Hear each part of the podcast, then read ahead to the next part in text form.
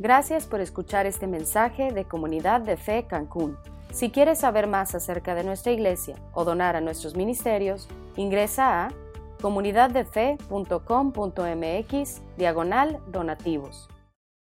La Biblia, aparte de ser eh, la revelación de Dios para nosotros acerca de sí mismo, aparte de contarnos la historia de redención del ser humano, es la, fuente más importante de sabiduría que nosotros tenemos acceso. Eh, sabiduría es precisamente lo que nosotros necesitamos para tomar decisiones correctas en la vida, pero me he dado cuenta que hay veces que la gente confunde la sabiduría con la moralidad. Eh, eh, desde luego, la, sabiduría tiene que ver con la moralidad, pero va bastante más allá de la moralidad, eh, porque fíjense, vamos a encontrar muchas veces decisiones que tenemos que tomar, que tienen opciones múltiples, de las cuales muchas son moralmente correctas. Entonces, la pregunta no es qué tan moral es mi opción, sino qué tan sabia es la decisión que estoy tomando y por eso es importante aprender de la sabiduría de la Biblia. Eh, decidí que lo que íbamos a hacer entre series, por lo menos el resto de este año, eh, ya ven que trabajamos en series de mensajes, cuando estemos entre series voy a tratar de eh, meternos, echarnos un clavado a la sabiduría de la Biblia con respecto a diferentes áreas de nuestra vida. El día de hoy, como pueden ver en su programa, vamos a hablar acerca de la amistad la amistad que como cristianos deberíamos de tener. Fíjense, la Biblia nos dice que no te va a ir muy bien en la vida a menos que aprendas a escoger, forjar y mantener excelentes amistades. Entonces, a través de diferentes proverbios del Antiguo Testamento, vamos a aprender cuatro cosas muy importantes con respecto a la amistad, que ahorita las vamos a analizar despacito, pero antes vamos a ponernos en manos de Dios, vamos a dar gracias. Padre, te damos gracias, Señor, por tu amor. Te damos gracias porque tenemos eh, la libertad, Padre, de venir a adorarte, de venir a cantarte, de declararte nuestro amor. Y eso es eh, un privilegio que muchas veces nosotros este, no nos damos cuenta de lo enorme que es, de la bendición que significa en nuestras vidas el, poder hacerlo libremente. Así es que gracias por eso, Señor. Te damos gracias por tu palabra que nos dejaste precisamente para que pudiéramos acudir a ella eh, en busca de sabiduría, en busca de conocerte mejor. Y te pedimos, Señor, que seas tú nuestra guía este día para aprender eh, sabiduría con respecto a la amistad, que son cosas que muchas veces no somos conscientes de lo profundamente importantes que son. Eh, nos ponemos en tus manos, Padre, en el poderoso nombre de tu Hijo Jesucristo. Amén. Bien. Miren, eh, Vamos a dividir nuestro tiempo en cuatro áreas. La primera, como pueden ver en su programa, dice el número uno, dice la singular necesidad de la amistad. Mira, muchas veces la gente no es consciente de, la importancia de la amistad. Ahorita vamos a analizar por qué, pero la Biblia nos va a decir que estas son cosas cruciales para nuestra vida, para nuestro caminar espiritual. Eh, Proverbios 18, 24 dice estas palabras, dice, el hombre de muchos amigos se arruina, pero hay amigo más unido que un hermano. Bien, a mí me sorprendió cuando leí estas palabras y me puse a analizar el contexto. Eh, dice, hay amigos que están más unidos a ti que un hermano. Me sorprendió porque cuando estas palabras se escribieron, se fueron escritas en una época y para una cultura en donde la familia era lo más importante, estaban mucho más orientados a la familia que incluso en nuestra cultura. Nosotros mexicanos nos sentimos que la familia es un, eh, un núcleo importante. En esa época era lo más importante. Entonces, ¿cómo puede decir el autor de Proverbios que un amigo puede ser mejor que un hermano. Eh, el proverbio 17, 17 nos da un poquito de luz al respecto. Dice este proverbio, en todo tiempo ama el amigo, para ayudar en la adversidad nació el hermano. O sea, ¿qué nos está tratando de decir? Dice, tus hermanos, es decir, tu familia relacionada a ti por sangre, tus hermanos, tus tíos, tus primos, tus padres, van a estar ahí para ti, eh, especialmente en momentos de adversidad, porque se preocupan por ti, porque eh, no quieren que te pase nada malo, pero eso no significa que les caigas bien. ¿no? O, sea, no significa que, tú eres la persona que escogerían para pasar más tiempo contigo o para hacer sus pasatiempos o para caminar la vida juntos. ¿no? Eh, esto es precisamente lo que nos está diciendo aquí, que un amigo es una persona que te escoge a ti. Tu familia no la escogiste tú, te la dio Dios y te la dio en la perfección. ¿eh? O sea, la, familia que tienes está escogida por Dios. Pero aquí la palabra unido, unido a ti significa pegado, adherido, eh, que no se puede separar. Es decir, está hablando de una amistad que está generada por un compromiso de donde surge un amor real. Y aquí están hablando de amor fili, O sea, de un sentimiento profundo de amor por otra persona que no es parte de tu familia. Entonces, un amigo en ciertos sentidos resulta mejor que un hermano. Y, nos vamos a dar cuenta cómo la Biblia nos dice que es una relación especial, diferente y necesaria. Ahora, quiero hacer aquí un paréntesis porque ya sé que algunos están pensando, este ya se volvió loco, pero no. Miren, hay hermanos de sangre que aparte tienen una excelente amistad, pero son dos relaciones diferentes.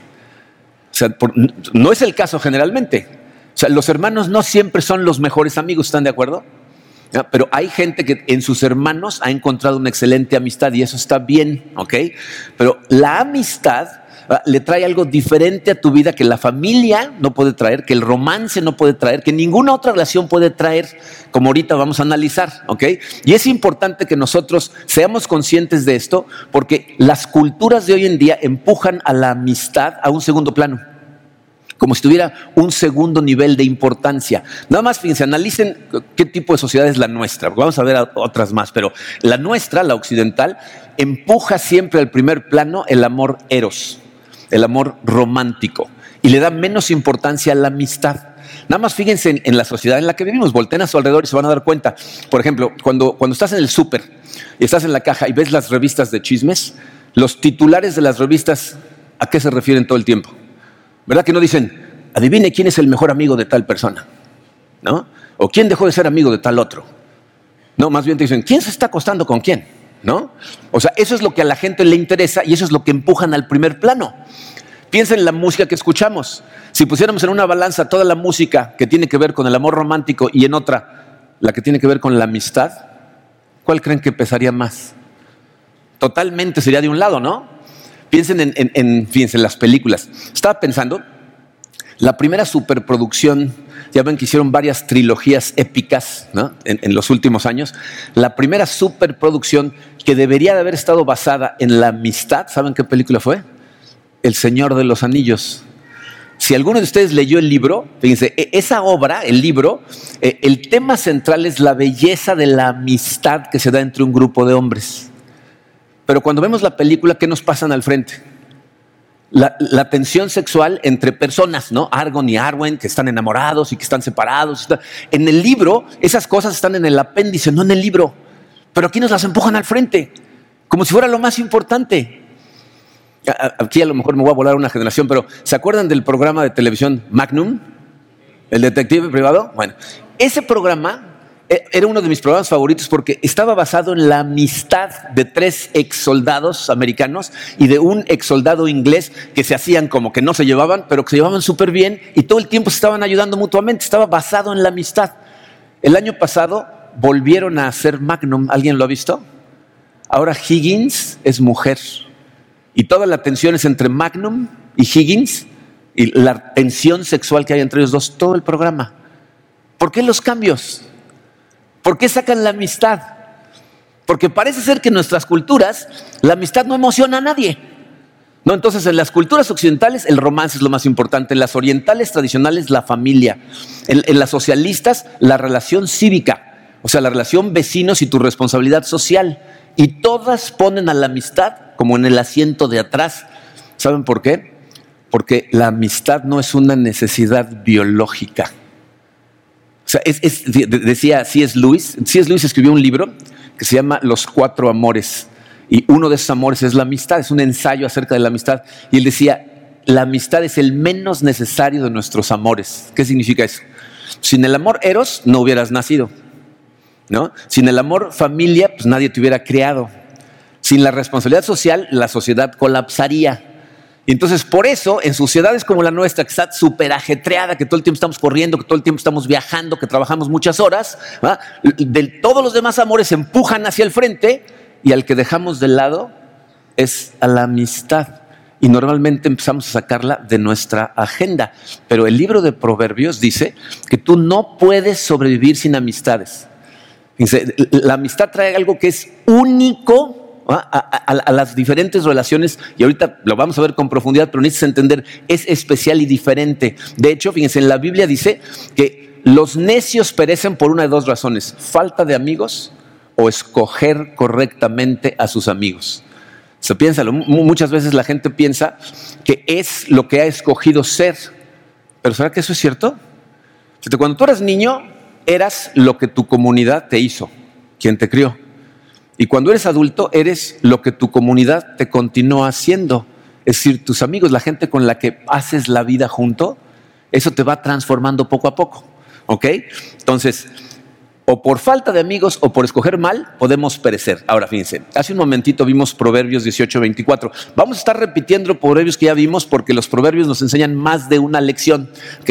Pero decía, fíjense, el hombre de muchos amigos se arruina, pero hay amigo en singular más unido que un hermano. Eso nos da una imagen clara, nos transmite la idea de que verdaderos amigos no tienes muchos, son, son, son raros, pero la Biblia nos dice que los necesitas. Entonces la pregunta es, ¿cómo? ¿Cómo los encontramos? Lo que les puse en el número dos de su programa dice, ¿cómo descubrimos amigos? ¿Por qué digo descubrimos?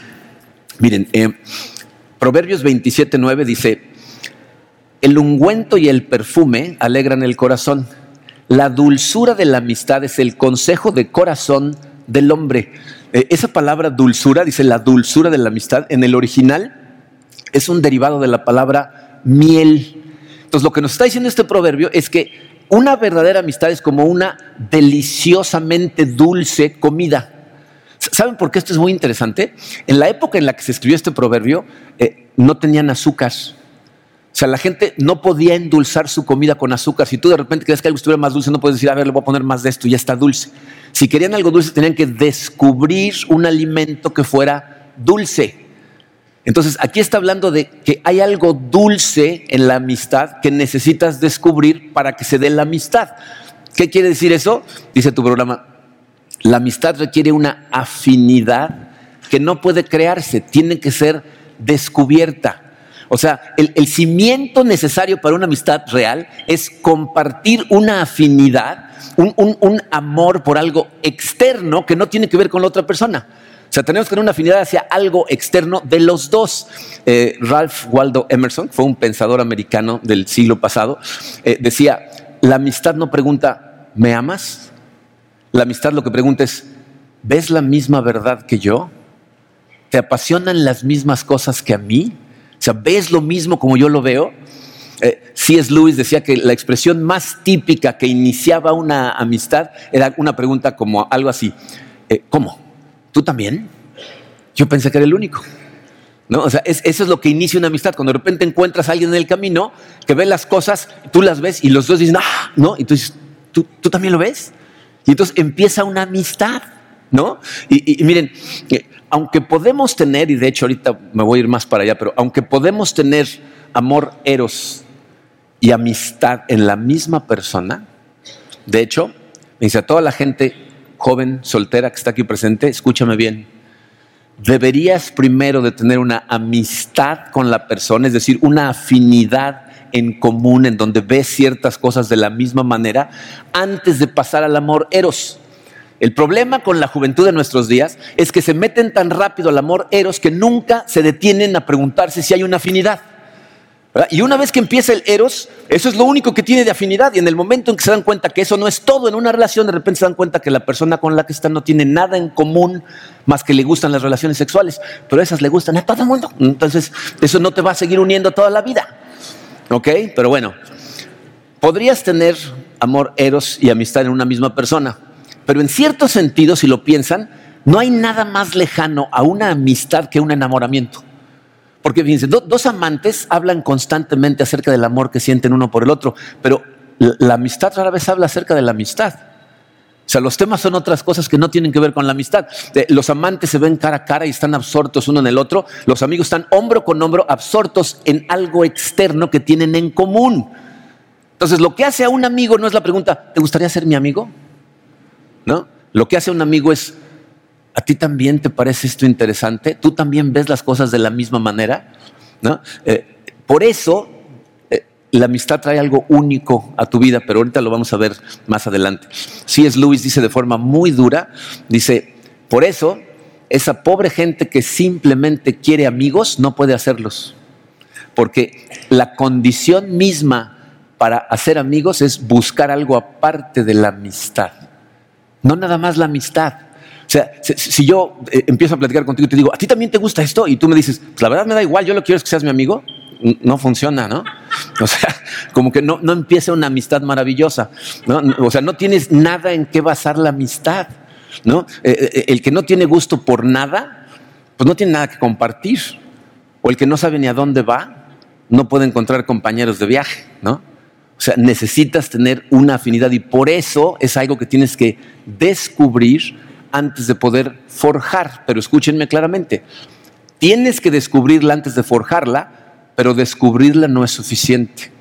Después de descubierta, necesitas forjarla. ¿Cómo la forjamos? Eh, a través de proverbios, algunos que ya vimos y unos que vamos a ver, la Biblia nos dice que hay cuatro cosas que son necesarias para forjar profundamente una amistad. Estas las puedes ver de dos formas, fíjate, las puedes ver como señales de amistad, es decir, puedes utilizarlas para probar si alguien es tu amigo o si tú eres amigo de alguien, o las puedes ver como bloques necesarios para la amistad, sobre lo que construyes para que la amistad prospere. Entonces, es el número tres en su programa, dice características que forjan una verdadera amistad. Son cuatro cosas. La primera de ellas, letra A, es constancia. Para ser amigo de alguien, se necesita ser constante. Eh, vean de nuevo, va a salir en la pantalla, aunque ustedes lo tienen más arriba en su programa.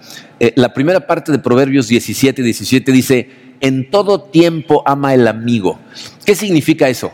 ¿Que, tenemos que estar juntos todo el tiempo si es que somos buenos amigos? Evidentemente no, no. De hecho, fíjense, hay otro proverbio que nos da una llamada de precaución. Proverbios 25, 17 dice, si visitas a tu amigo, no lo hagas con frecuencia, no sea que se canse de ti y llegue a odiarte. ¿No? O sea, cuando... ¿no? O sea, ¿no? Las cosas con medida, ¿no? La gente se cansa de ti si te pasas de la raya. Entonces, ¿qué significa en todo tiempo ama? Significa en todo tipo de tiempos. En buenos tiempos, en malos tiempos, en tiempos ordinarios, en tiempos extraordinarios. O sea, no importa qué esté pasando en tu vida, tus, tus, amigos verdaderos ahí están. Y miren, esto es especialmente importante en los momentos en que te está yendo mal. Cuando de repente las cosas se ponen complicadas, cuando no tienes dinero, cuando no sabes ni para dónde te vas a hacer, ahí es en donde verdaderamente tus amigos ahí están. Fíjense, em, vimos hace un momento Proverbios 18, 24, dice, el hombre de muchos amigos se arruina, pero hay amigo más unido que un hermano. ¿Qué está contrastando el autor? Lo que está diciendo es, tu verdadero amigo no va a permitir que te vayas a la ruina. O sea, no va a dejar que, te suceda algo tan duro como que quedes totalmente devastado si algo puede hacer para ayudarte. Miren, voy, a decir algo que suena muy frío, pero tenemos que ser honestos. Fíjense, la mayor parte de la gente que te conoce y quiso acercarse a ti lo hizo porque le eres útil de alguna manera. Y antes de que empiece a voltear a ver sospechosamente a todos los de al lado, sé honesto contigo mismo y reconoce que lo mismo te pasa a ti. ¿No? Toda la gente que conoces y que a la que quisiste acercarte de alguna manera te son útiles. ¿No? La gente nos es útil para muchas cosas, ¿no? Algunos son útiles para trabajo, algunos son eh, útiles para conocer a otras personas, algunos son útiles para pasar un tiempo divertido juntos, ¿no? Son útiles de alguna manera, ¿ok? Ahora, fíjate. La gente que nada más se relaciona contigo porque le eres útil, cuando te empieza a ir mal, desaparece. O sea, de pronto ya no están ahí. De pronto todo ese apoyo y todo esa desaparece totalmente, ¿no? Especialmente si la ruina se avecina. Un verdadero amigo, ahí está. Porque fíjate, para un verdadero amigo, tú no eres eh, eh, eh, el medio para llegar a un fin, eres el fin en sí mismo. Y entonces por eso no importa qué cambie, ahí está. Y aunque le cueste, aunque tenga que cambiar su agenda, aunque tenga que sacrificar ciertas cosas, ahí está. Eso es lo que significa constancia. Siempre está. ¿Ok? Número dos, dice, cuidado.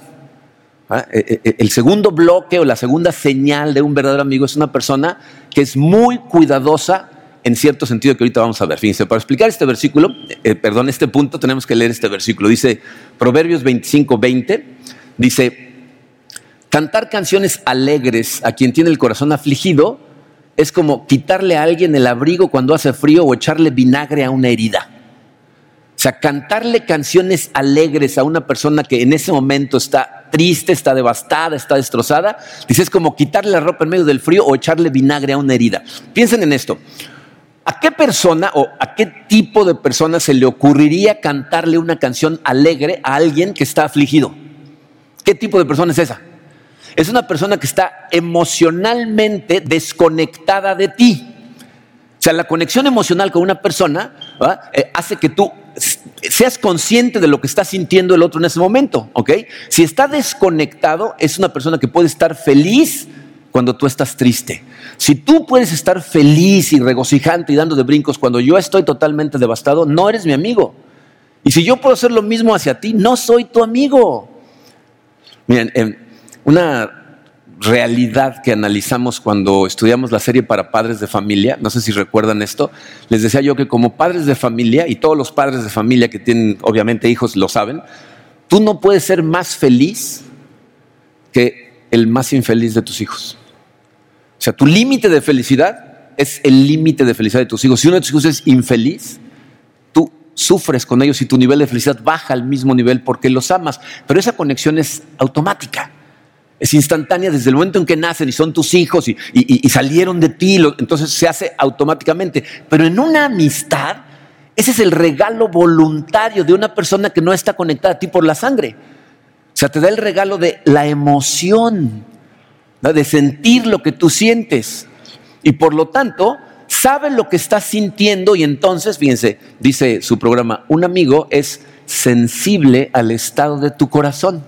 En otras palabras, los amigos cuidan el corazón de sus amigos. Y esta es una manera muy fácil de analizar quiénes son tus amigos, ¿no? Porque eh, no pueden sentirse alegres si tú estás devastado y tú no puedes sentirte alegre si el otro está afligido. Y ahí te das cuenta cuando hay verdadera amistad. Y, por eso saben que también es, complicado tener muchos verdaderos amigos porque la carga emocional es fuerte. Porque cargas con las emociones de tus amigos. Entonces, un verdadero amigo eh, crea esa conexión emocional contigo. Quiere saber qué está pasando en tu corazón, es consciente y te trata de acuerdo a lo que está pasando ahí adentro. No te está usando, sino te está ayudando. Pero aquí es donde se van a empezar a complicar las cosas. La letra C dice franqueza. Y ahí les iba a poner otra palabra que empezara con C, pero dije, no, eh, eh, esto es la que es. Franqueza, porque eso es lo que dice el proverbio. Fíjense, Proverbios 27, versículos 5 y 6 dice, más vale ser reprendido con franqueza que ser amado en secreto. Más confiable es el amigo que hiere que el enemigo que besa el amigo que hiere. ¿Qué, son heridas amistosas? ¿De qué franqueza estamos hablando? Se dice su espacio en blanco. Eh, significa hablar verdades que a tu amigo le van a doler, pero que necesita escuchar. El verdadero amigo está dispuesto a decirle a sus amigos verdades que aunque le duelan, tú sabes que necesita escucharlas. Fíjate, ¿qué sucede si a ti te da miedo decir lo que tu amigo necesita escuchar? Si te da miedo, significa que no eres realmente un amigo. Fíjate en el contraste de los dos versículos que acabamos de leer. En el versículo 5 dice amar en secreto. ¿Sabes quién ama en secreto? La persona que eh, piensa que te está amando al no decirte la verdad. O sea, te está amando en secreto. Porque si te amara, te lo diría. ¿No? Entonces siente y dice, no, es que amo tanto a esa persona que no le puedo decir la verdad, no le puedo confrontar. Pero fíjate cómo lo contrasta contra el versículo 6. El versículo 6 dice que la persona que ama en secreto eh, es peor que un enemigo. O sea, es un enemigo la persona que no te dice las cosas como son. ¿No? ¿Por, qué? porque miren, si tú dices, es que amo tanto a esta persona que no le voy a decir esto, en realidad lo que estás diciendo es, me amo tanto a mí que no quiero atravesar el puente doloroso de confrontar a una persona para decirle estas cosas, porque igual me manda a volar. Entonces estoy más preocupado por mí y por seguir obteniendo lo que quiero que decirle la verdad. Pero miren lo que dice Proverbios 29.5. Dice, adular a un amigo es tenderle una trampa para los pies. Si en lugar de decirle la verdad para que tenga una visión más real de sus fortalezas, sus debilidades o las decisiones que está tomando, lo adulas, le dices que todo está bien, le estás tendiendo una trampa, o sea, lo estás mandando a una vida de desastre, porque él piensa que es o está haciendo cosas de una manera y en realidad la está haciendo de otra. Eh, ¿Se acuerdan de los primeros años del programa American Idol? Porque en los últimos ya no lo sacan tanto, pero en los primeros, los primeros capítulos siempre era gente que pasaba a cantar y todo el mundo se tapaba los oídos porque cantaban horrible, ¿se acuerdan? ¿no? Y, y entonces cantaban y le decían, fuera de aquí, ¿no? Y salían llorando y los papás les decían, no, mijito, estos seguros están locos, no, no saben lo que están diciendo. ¿Esa mamá o ese papá ama a su hijo? Diciéndole que sabe cantar cuando canta horrible. ¿No? O sea, ese es amor de alguna manera. Eh, eh, fíjense, la gente a la que adulas cuando deberías de confrontarla va a tomar decisiones basadas en mentiras acerca de quiénes son y qué pueden hacer. Van a cometer errores porque están desconectados de la realidad por culpa de sus amigos que les dicen lo quieren escuchar. Y, y por cierto, mientras más dinero y poder tengas, mientras más subas, más alta la posibilidad de que la gente te va a hacer eso porque te van a decir lo que quieres escuchar, porque su interés no tiene que ver contigo, sino con tu poder o tu dinero. ¿Ok? Entonces, ahora quiero que notes por qué dije que aquí es donde se pone complicado. Si se fijaron en los últimos dos puntos, dijimos que un verdadero amigo tiene que ser cuidadoso con el corazón de sus amigos, pero aparte tiene que tener franqueza. Entonces, franqueza significa yo voy a ser honesto contigo, te voy a decir las cosas, pero tengo que ser sensible y cuidar tu corazón, es decir, tengo que estar emocionalmente conectado y saber que las palabras que te voy a decir te van a causar dolor a ti. Si estoy emocionalmente conectado, no nada más te van a causar dolor a ti, me van a causar dolor a mí. Me va a doler decírtelo y entonces te lo voy a decir de una manera lo más amorosa posible, pero te lo voy a decir. Por eso es tan difícil eh, tener buenos amigos, porque el dolor es real para los dos. Y tenemos la necesidad de hacer todas esas cosas, ¿no? Tenemos que ser constantes, cuidadosos y francos. Entonces ahí es en donde se complica profundamente la amistad, cuando mezclamos el cuidado con la franqueza. Por último, la letra D nos dice consejo. Consejo, fíjense, este, este punto eh, lo vemos al final del Proverbio 27, 9, que ya lo leímos, pero va a aparecer otra vez en la pantalla. Dice, la dulzura de la amistad es el consejo de corazón del hombre. Les puse entre paréntesis de corazón porque en las traducciones en español esa palabra no aparece, pero la palabra en hebreo significa consejo del corazón. ¿ok? Dice, consejo en hebreo puede significar varias cosas. Lo, lo, podemos entender como lo que todos entendemos como consejo, ¿no? O sea, que yo te haga una recomendación de cómo hacer ciertas cosas. Lo podemos también entender como cuando una persona te está... Eh, eh, de alguna manera eh, siendo confidente contigo de sus propios planes, de lo que va a hacer, de cómo lo va a hacer, te está dando consejo, pero acerca de lo que ellos piensan hacer, o cuando tú le estás ayudando a otra persona a crear sus propios planes para el futuro.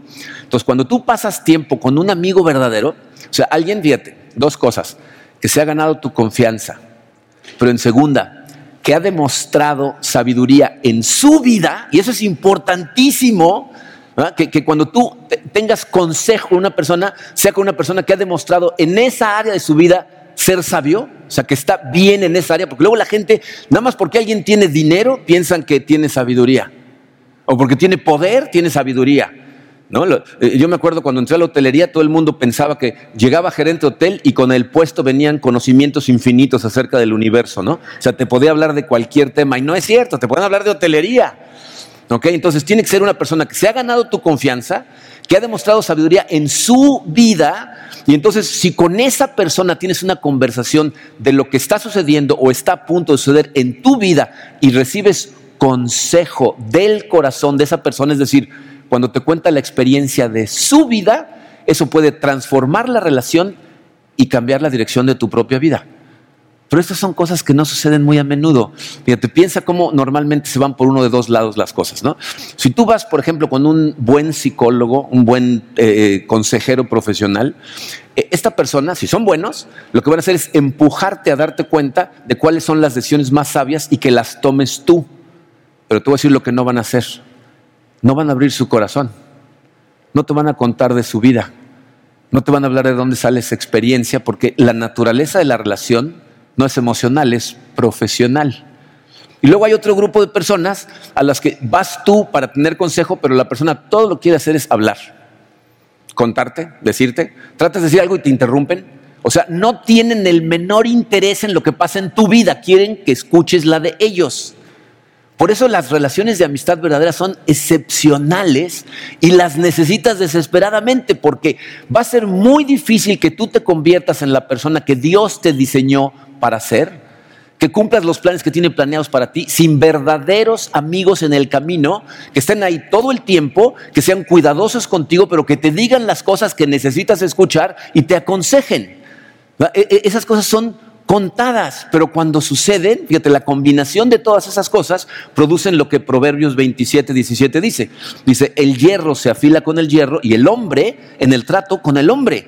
O sea, si tú tienes una amistad que es profunda, verdadera, constante, cuidadosa, en donde existe la libertad tanto para motivar a la persona como para confrontarla, entonces el hombre se afila, es decir, madura, prospera en las diferentes áreas de su vida y camina con fortaleza. Pero si en la interacción, fíjate, si, el consejo que siempre recibes de una persona siempre es adulador y lisonjero, o siempre es duro, crítico y de ataque, ah, alguien está tratando de manipular a alguien. Te están usando. O tienen una idea totalmente equivocada de lo que significa una verdadera amistad. Entonces ahí están las cuatro. Constancia, cuidado, franqueza y consejo. Si, si construyes esos cuatro bloques con una persona, ya tienes un amigo. ¿no?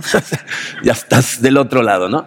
Y miren, podríamos haber terminado eh, el día de hoy aquí y simplemente decirles, ahora vayan y vivan de esa manera, ¿no? Pero si te pones a analizar estas cosas a profundidad, te vas a dar cuenta que tenemos un problema profundo que es la razón por la que nos cuesta tanto trabajo tener amigos. Fíjate, esto es, cuando ves estos proverbios te pintan una imagen de lo que un verdadero amigo es. Y entonces, cuando, cuando lo analizas, te va a pasar a lo mejor las dos cosas o a lo mejor una de dos cosas. Por un lado, vas a sentir una sensación de añoranza. Todos, espero, hemos tenido por lo menos un amigo así, algunos hemos tenido el privilegio de más de uno. Y cuando ves esa imagen, añoras a tus amistades. Y si no están, si no las tienes cerca, dices, necesito un amigo como ese.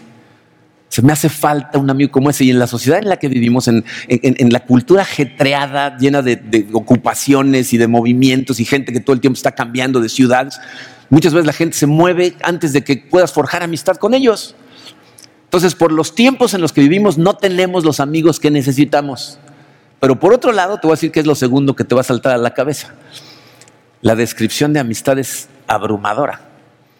O sea, de pronto te das cuenta que la razón por la que no tienes amigos no es tanto porque se muevan muy rápido, sino porque nos cuesta ser a nosotros el amigo que ellos necesitan. O sea, la razón por la que tú no estás recibiendo todo esto que dice ahí que es hermoso recibirlo es porque tú no lo estás dando. Entonces, como nos cuesta tanto trabajo la vulnerabilidad, o sea, el abrir nuestro corazón y que la gente nos conozca, nos cuesta mucho trabajo ser el amigo que otra persona necesita. Y por eso les puse esta última pregunta en el número cuatro. ¿De dónde vamos a sacar el poder para ser los amigos que necesitamos ser hacia otras personas? Miren, em, antes de morir Jesucristo, si ustedes leen los capítulos 14, 15, 16 y 17 del Evangelio de Juan, se van a dar cuenta cómo él estaba tratando si podemos usar esta palabra con Jesucristo, estaba tratando desesperadamente de transmitirle a sus discípulos el significado de lo que estaba a punto de hacer. Y en uno de esos capítulos, en Juan 15, explica lo que está a punto de hacer en términos de amistad. Fíjense las palabras de Jesucristo en Juan 15, versículos 15 y luego 17. Dice, ya no los llamo siervos, porque el siervo no está al tanto de lo que hace su amo. Los he llamado amigos porque todo lo que a mi Padre le oí decir, se lo he dado a conocer a ustedes. Este es mi mandamiento, que se amen los unos a los otros. Dice, cuando Jesús dijo esas palabras, desde ese momento la historia del mundo puede ser comprendida en términos de amistad.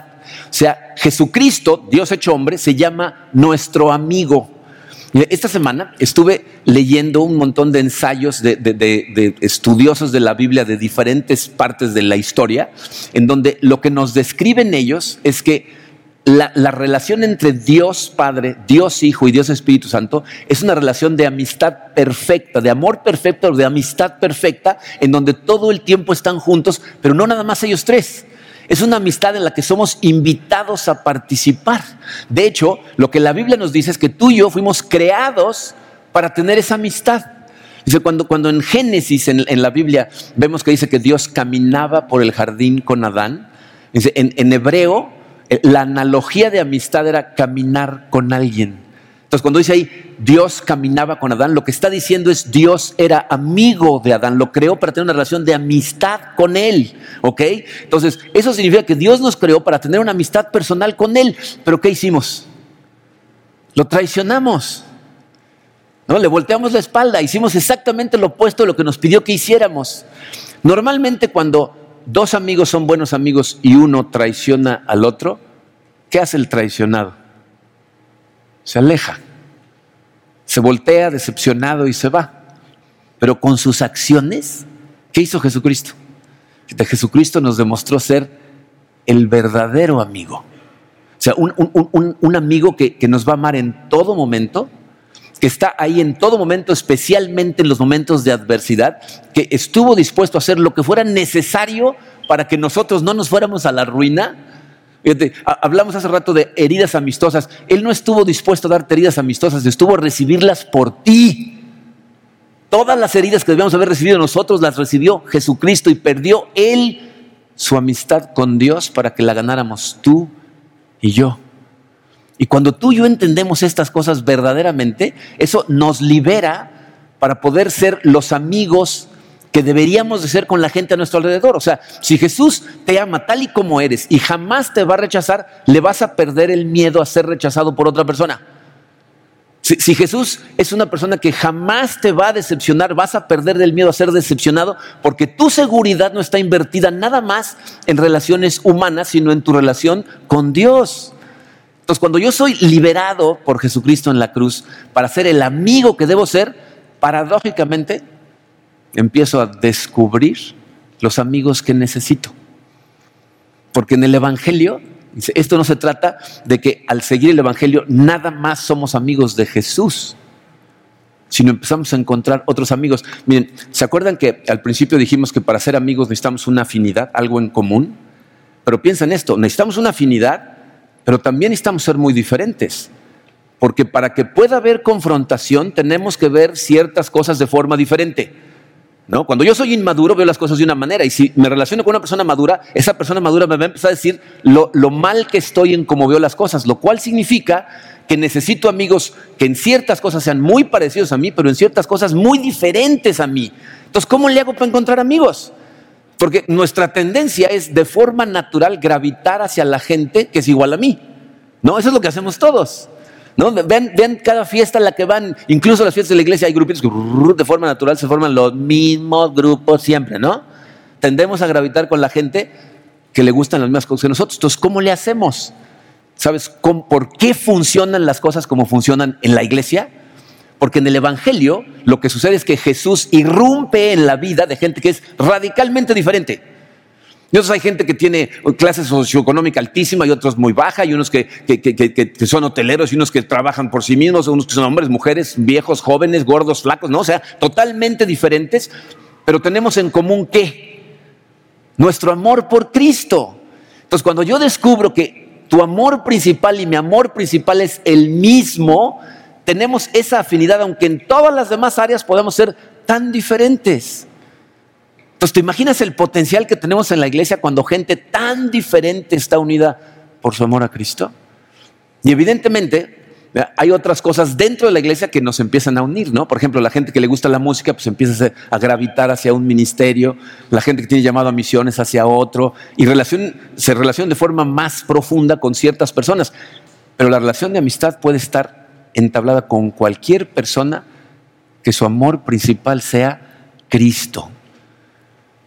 Y algunas personas cada vez que les digo, vayan, métanse un grupo, este, traten de conectar con gente aquí, me dicen, ¿y si me equivoco? No, ¿y si escojo mal aquí? Eh, C.S. Lewis decía en su ensayo que para el verdadero cristiano nada sucede al azar. Nada es casualidad. Tenemos en, Dios a un maestro de ceremonias que está planeando nuestras relaciones. Sea, Jesucristo le dijo a sus discípulos, ustedes no me escogieron a mí, yo los escogí a ustedes. Y de la misma manera te dice, ustedes no se escogieron unos a otros, yo los escogí unos para otros. Cuando estemos en, en el banquete del Cordero, va a ser una cena, una fiesta espectacular. ¿Y saben quién va a poner los letreritos en los nombres? ¿En dónde se va a sentar cada quien? Díganme una cosa y sean honestos. ¿Alguna vez han llegado a una cena en donde los nombres están puestos y ves junto a quien te toca y lo quieres cambiar? Entonces, nos cambiamos de mesa o, de lugar, ¿no? En, en, la cena del Cordero, el que escoge el lugar en donde te vas a sentar tú es Dios. Y los que están al lado de ti los escogió Él. Y lo mismo pasa aquí. Te puso en la familia perfecta, te rodeó de la gente perfecta para que tú seas una luz para ellos. Y yo sé que es muy complicado tener muchos amigos. De hecho, la Biblia nos dice, no vas a tener muchos, pero necesitas tener por lo menos uno que tenga esta profundidad, porque eso es lo que te va a lanzar a vivir la vida que Dios planeó para ti. Y cuando tú hagas a Cristo el amigo que tu corazón más añora, vas a tener todos los amigos que tu corazón necesita pero lo tienes que dejar entrar verdaderamente. Porque si, aunque tú digas, sí, sí, Él es mi amor más importante, si no lo es, no vas a encontrar afinidad. Y eso es lo que más necesitas, esa afinidad. Vamos a orar. Padre, eh, híjole Señor, te damos tantas gracias por habernos llamado amigos, ya no siervos, sino tus amigos personas por las que ahí estás, en las buenas, en las malas, en el momento que más te necesitamos, aun cuando, si somos honestos, debemos confesar que durante buena parte del día se nos olvida que ahí estás, que nosotros no somos tan buenos amigos hacia ti como tú lo eres hacia nosotros. Pero te damos gracias, Padre, que es precisamente para ir trabajando en nuestro corazón para que eso cambie que tú veniste a este mundo a dar tu vida por nosotros. Gracias por ser nuestro amigo. Queremos ser eh, eh, el amigo que la gente que tú pongas a nuestro alrededor para ser su amigo necesita. Te pedimos que entres a nuestro corazón, que trabajes, Señor, que limes a través del roce con la gente a nuestro alrededor todas las asperezas, para que podamos vivir para tu gloria, cumplir ese propósito de ser amigos para alguien a nuestro alrededor y sentir, Señor, en nuestro corazón ese amor que solamente proviene cuando experimentamos tu amistad y la de la gente que tú nos pones. Ayúdanos, Padre. Sé que necesitamos mucha ayuda en este sentido y nos ponemos totalmente en tus manos para poder recibirla. En el nombre poderoso de tu Hijo Jesucristo te pedimos y te damos gracias por todas estas cosas. Amén.